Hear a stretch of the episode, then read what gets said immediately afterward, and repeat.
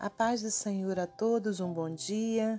Estamos aqui no dia 6 de agosto de 2021 para meditarmos na palavra do Senhor.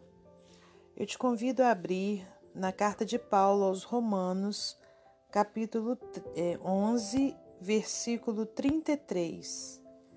Romanos 11, 33 diz assim a palavra do Senhor. Ó profundidade das riquezas, tanto da sabedoria como da ciência de Deus! Quão insondáveis são os seus juízos e quão inescrutáveis os seus caminhos. Agora nós vamos ler o capítulo 12, versículo 2. E não vos conformeis com este mundo mas transformai-vos pela renovação do vosso entendimento, para que experimenteis qual seja a boa, agradável e perfeita vontade de Deus. Senhor nosso Deus e nosso Pai, em nome do seu Filho amado Jesus Cristo, estamos aqui para ouvirmos a tua voz.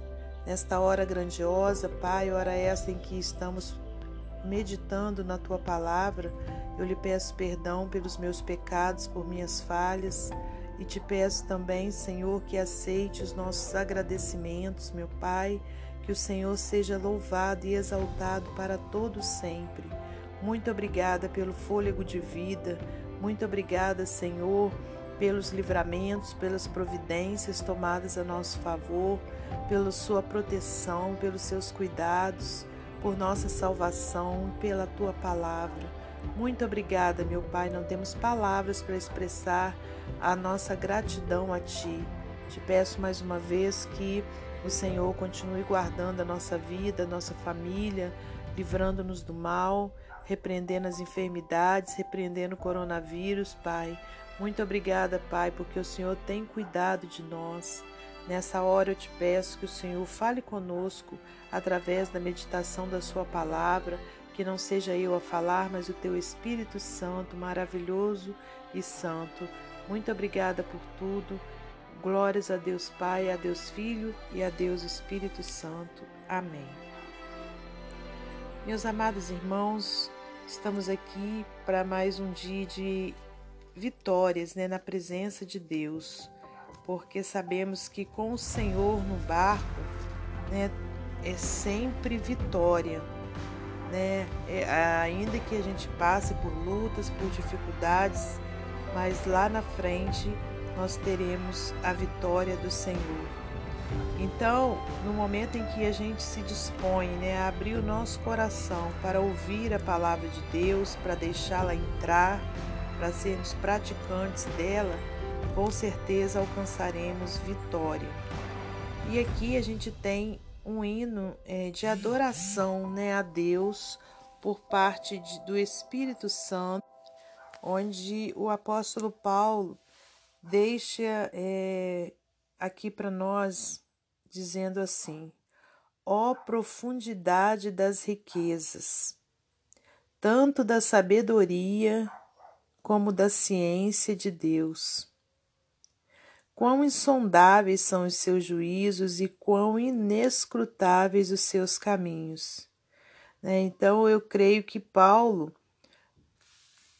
fez uma reflexão da grandeza de Deus, né? mediante tudo que ele já tinha é, experimentado da parte de Deus, ele se deu conta, pelo Espírito Santo, do quão Deus é grande né?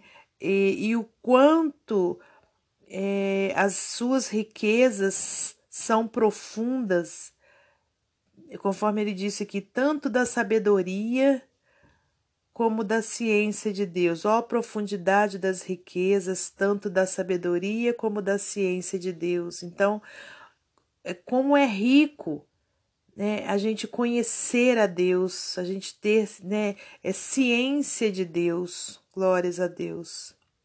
Quão rico é né, a gente é, ter essa sabedoria da ciência de Deus. E ele foi se dando conta também de quão insondáveis são os juízos do Senhor. e quão inescrutáveis os seus caminhos. Aleluias. E se a gente continuar essa, essa leitura, diz assim: olha, porque quem compreendeu o intento do Senhor, ou quem foi seu conselheiro, ou quem lhe deu primeiro a ele para que lhe seja recompensado? Porque dele e por ele e para ele são todas as coisas. Aleluias. Glórias, pois, a ele eternamente. Amém. Né? Então, esse foi um pequeno hino de adoração do apóstolo Paulo ao Senhor. Né? Aqui ele declarando né, as riquezas de se ter Deus, de se conhecer a Deus. Aqui ele declarando quão insondáveis né, são os pensamentos do Senhor, os juízos do Senhor, quão inescrutáveis são os seus caminhos. Né? Quem compreendeu o intento do Senhor? Quem foi seu conselheiro? Não tem, irmãos, porque Deus é o Criador, é Ele na frente de tudo. Né? Conforme a gente leu aqui, olha, porque dele, por Ele e para Ele são todas as coisas. Então Deus é, é único, né? Aleluias. A Ele somente toda honra, toda glória e todo louvor. Que a gente venha compreender essa grandiosidade que é nós termos o único Deus como Senhor de nossas vidas. Quão grande é a gente deixar o Senhor guiar os nossos passos, as nossas decisões, né? Porque ele sim é conhecedor de todas as coisas. Quem aconselhou a Deus? Ninguém, porque ele é o Senhor dos senhores, ele é o médico dos médicos, ele é o rei dos reis. Aleluias. Então ele é o único, grande, maravilhoso, poderoso, todo-poderoso. Que a gente possa guardar isso para nós, né? Que a gente é rico a gente é o mais rico das nós somos os mais ricos das criaturas porque temos Deus como Senhor de nossa vida, esse, o Deus todo-poderoso, o dono de tudo, o dono de todos. Glórias a Deus. Né? E aqui o apóstolo, no capítulo 12, onde a gente lê o versículo 2, né? vem falando que não vos conformeis com este mundo, mas transformai-vos pela renovação do vosso entendimento. Né, irmãos? Então, desde o momento que a gente conhece a Deus, que a gente começa a conhecer a Sua palavra, mergulhar na Sua palavra, né, a gente é transformado né, por esse entendimento. E aí, a gente precisa o quê? É, não nos conformar com as situações que têm ocorrido, né, com o mundo do jeito que está. Por exemplo, a gente vê é, alguma coisa acontecendo que a gente sabe que é contrária à palavra de Deus e aí a gente se conforma com aquilo e a gente também pratica né, aquele ato e, e não é isso que Deus quer. A gente, quando vê coisas contrárias à, à vontade do Senhor, à palavra do Senhor, a gente não pode se conformar. Né? A gente não pode também ser como agir né, daquela forma.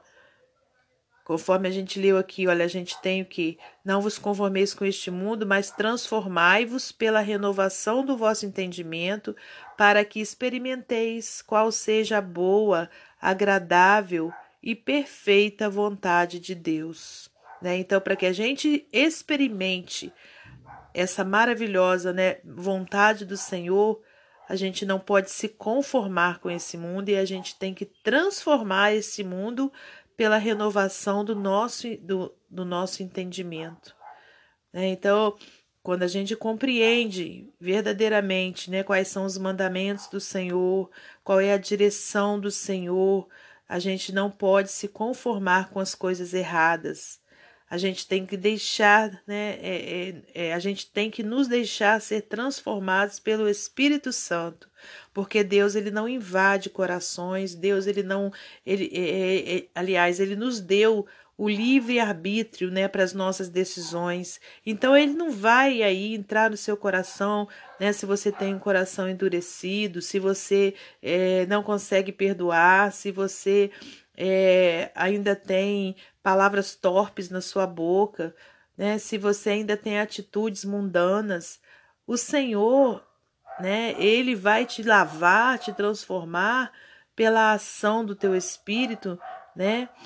na, é, no momento em que você quiser, no momento em que você deixar, ele não vai te forçar a nada. Então, irmãos, nós precisamos deixar o Espírito Santo trabalhar na nossa vida, né, para que aí sim a gente possa experimentar a boa, agradável e perfeita vontade de Deus em nós.